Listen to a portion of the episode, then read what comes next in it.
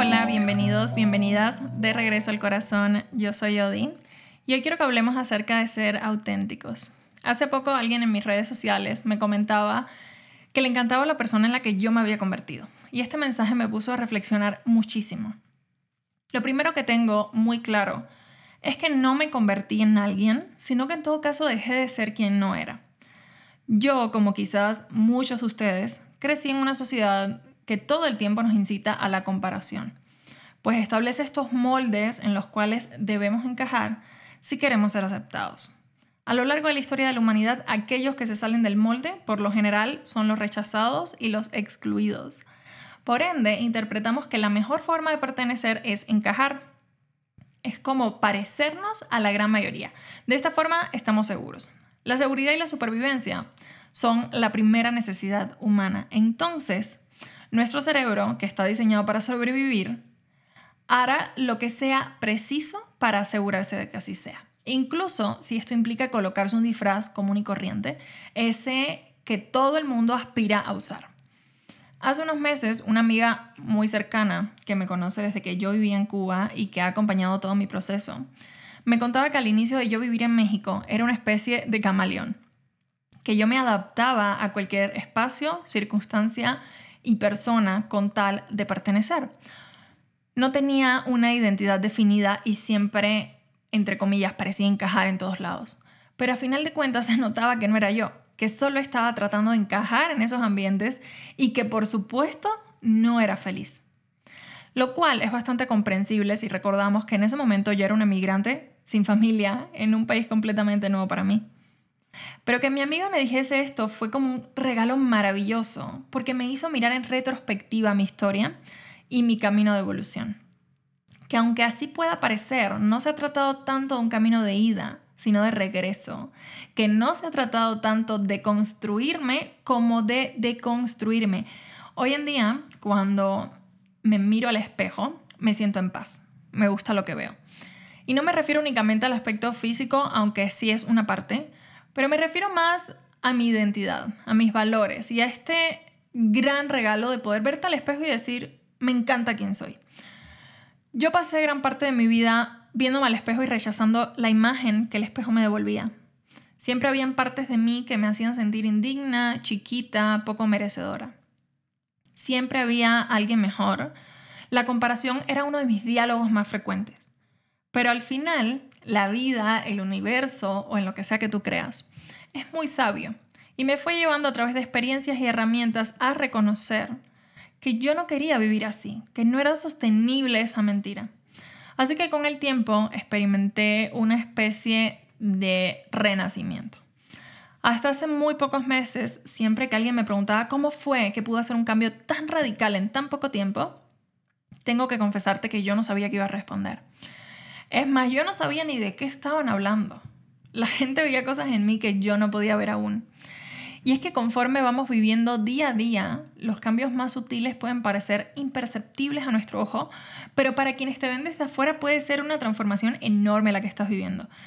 Y fue entonces que me puse conscientemente a observar mi historia, mis decisiones y usé mis recuerdos como una especie de laboratorio. Mi historia personal fue mi laboratorio y viendo recuerdo a recuerdo, experiencia a experiencia, qué momentos habían sido claves en este proceso de transformación. Y les quiero contar un poco de lo que descubrí aquí y darles a ustedes también herramientas que les sirvan si están en esa búsqueda de su ser más auténtico. Porque ojo aquí, muchos creen que esto se trata de transformarte en algo mejor de lo que eres. Pero eso es totalmente imposible. De hecho, yo no creo que te conviertas en tu mejor versión sino más bien lo que haces es quitar todas las barreras que has ido poniendo a lo largo de tu vida, que son las que impiden que tu mejor versión florezca. Y tu mejor versión no es algo que necesitas alcanzar, es algo que necesitas permitir que nazca desde lo más profundo de ti, porque esa es tu autenticidad. Entonces, una de las primeras cosas que hay que hacer es entender cuáles son nuestras cuatro necesidades como seres humanos, porque en función de esas necesidades es que fuimos creando nuestra realidad. Por ejemplo, la primera necesidad de los seres humanos, como les decía antes, es la seguridad y la supervivencia. Esta necesidad viene de la parte más primitiva de nuestro cerebro. Muchos de nosotros tomamos decisiones muy importantes desde el miedo, porque la función del miedo es hacernos sentir seguros y ayudarnos a sobrevivir. Eso sin contar que la toma constante de decisiones contribuye a la construcción de nuestra identidad. Por otro lado, tenemos una falta de conocimiento enorme acerca de nuestros cinco cuerpos.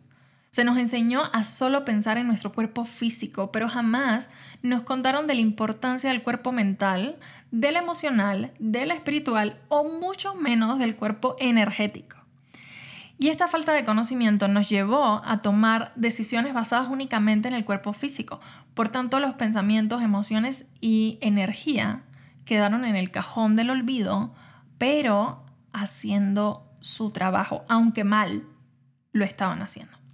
El punto es que ya sabemos que si vamos al gimnasio, salimos a correr o vamos a nadar, nuestro cuerpo físico se beneficia.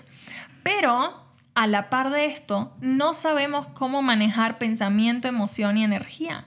Por ende, imagínate una mesa a la que de cuatro le faltan tres patas. No solo estará coja, sino que se va a caer no se puede sostener. Los cinco cuerpos son como estos pilares que le dan sostén y equilibrio a nuestras vidas. Cuando estos pilares no están trabajados, vivimos en una incongruencia con nuestra naturaleza humana. Y desde ese espacio de incongruencia no es mucho lo que podemos crear y no es mucho lo que podemos ser. Así como tampoco hay forma de que seamos nosotros mismos, porque hay partes importantes de nuestro ser que están siendo ignoradas.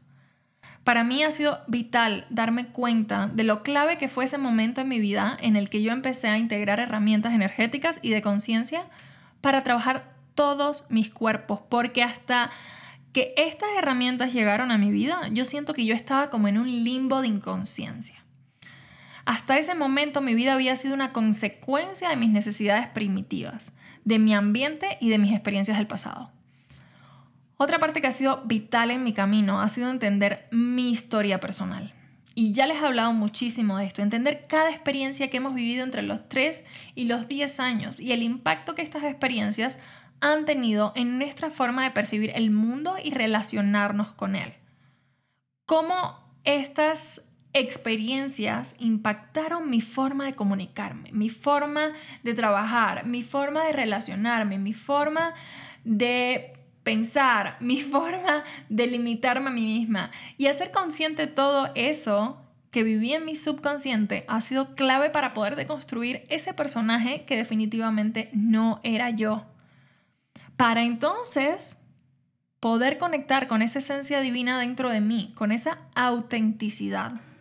Y otra parte importantísima aquí fue tener las herramientas para cambiar los patrones neuronales que estaban asociados a mis creencias porque esto fue lo que me permitió construir una nueva identidad más alineada a la vida que quiero vivir y que sé que vine a vivir.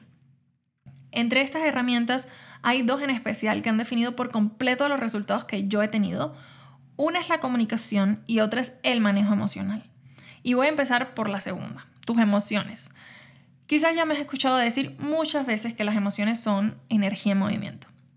Que cuando no me permito sentir una emoción, esta energía se estanca en el cuerpo, trayendo muchísimas consecuencias para nuestros distintos cuerpos. Con el tema de las emociones, ha sido vital conocerlas, aprender a ponerles el nombre correcto, porque pasa muchas veces que lo que creemos que es enojo, en realidad es tristeza, por ejemplo. Y esto ocurre porque de niños nadie nos habló de ellas. En todo caso se nos pedía ocultarlas y reprimirlas o negarlas. Lo segundo aquí es aprender a validar esas emociones y luego aprender a manejar esas emociones. Que cuando digo manejarlas me refiero a aprender a darle cauce a esa energía para que cumpla su función en nuestras vidas sin llegar a sabotearla. Ahora, ¿por qué las emociones? Bueno, resulta que cada emoción tiene, como te decía antes, una función y estas funciones están conectadas a nuestras necesidades. Entonces, poder entender estas conexiones nos trae conciencia y esa conciencia nos ayuda a construir nuestras vidas desde ese espacio auténtico. Y estaremos de acuerdo en que no es lo mismo construir nuestras vidas como una consecuencia de nuestras necesidades a una vida que construimos desde la posibilidad de elegir que nos da la conciencia. Para mí la conciencia siempre ha sido la conexión más pura con la divinidad. Porque solo cuando soy consciente puedo reconocer lo sagrado en todo. Y a su vez eso implica reconocer lo sagrado en mí. Cuando reconozco lo sagrado en mí es que entiendo que nada de lo que soy esté equivocado, erróneo o incorrecto. Y en esa comprensión puedo darme el regalo y darle el regalo al mundo de ser yo misma, de ser quien vine a ser.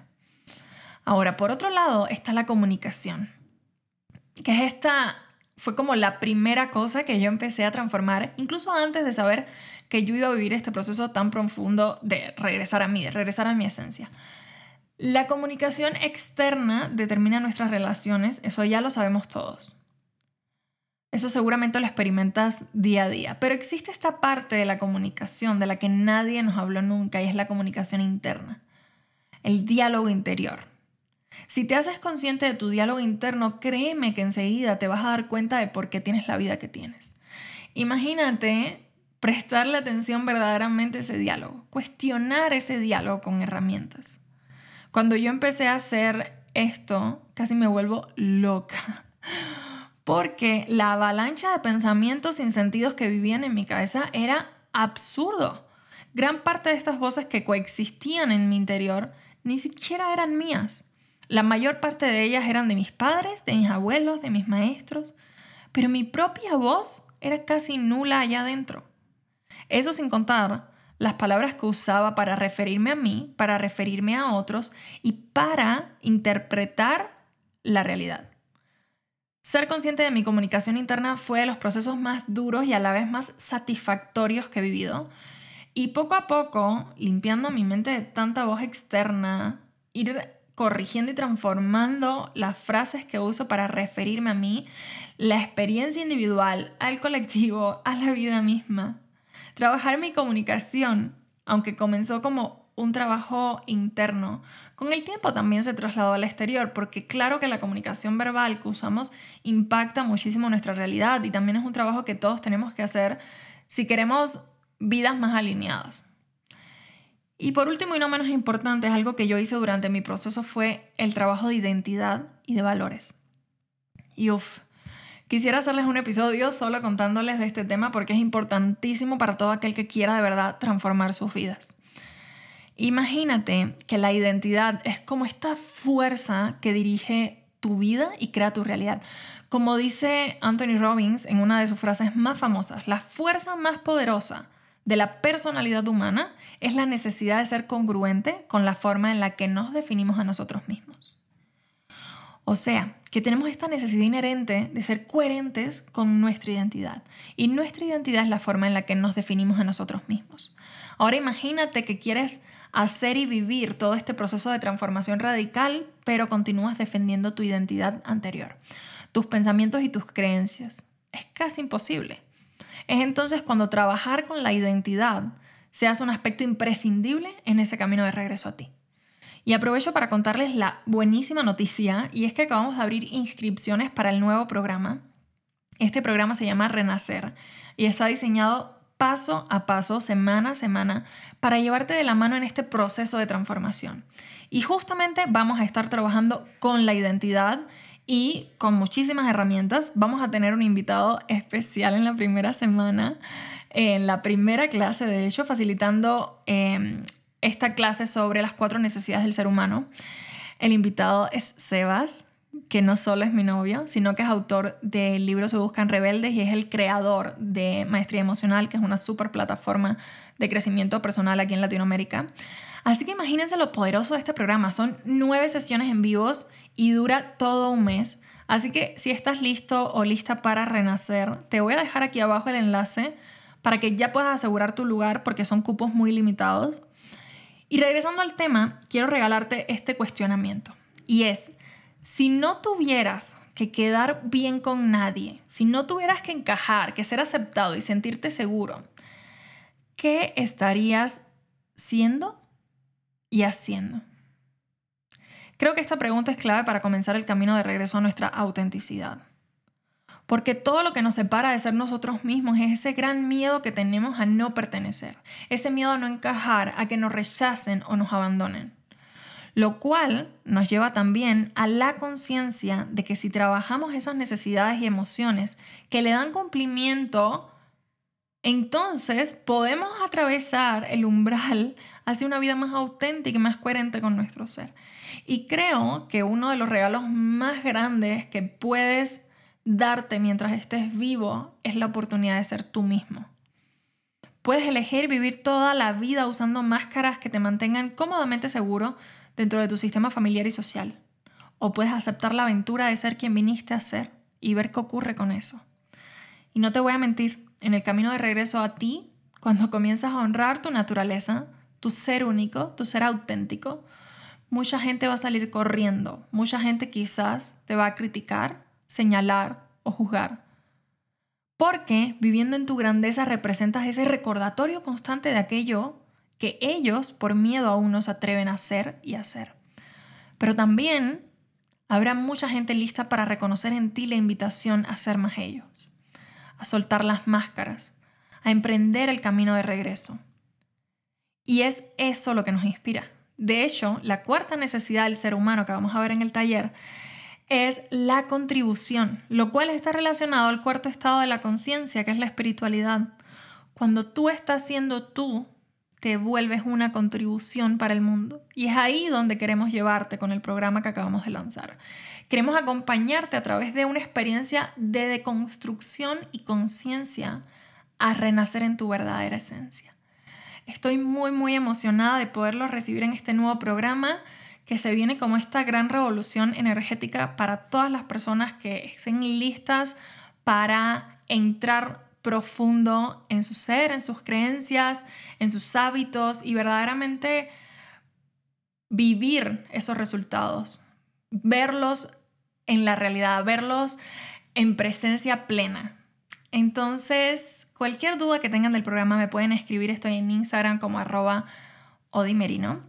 Y recuerda que puedes seguirnos en Spotify y calificar este podcast con cinco estrellas si es que te gusta y te aporta. Y una vez más me despido de ustedes recordándoles que el camino de regreso a casa no va en otra dirección que el interior y que de todo corazón espero que mi camino esté siendo una contribución para el tuyo, para que así te sientas un poquito más acompañado en ese viaje de regreso al corazón.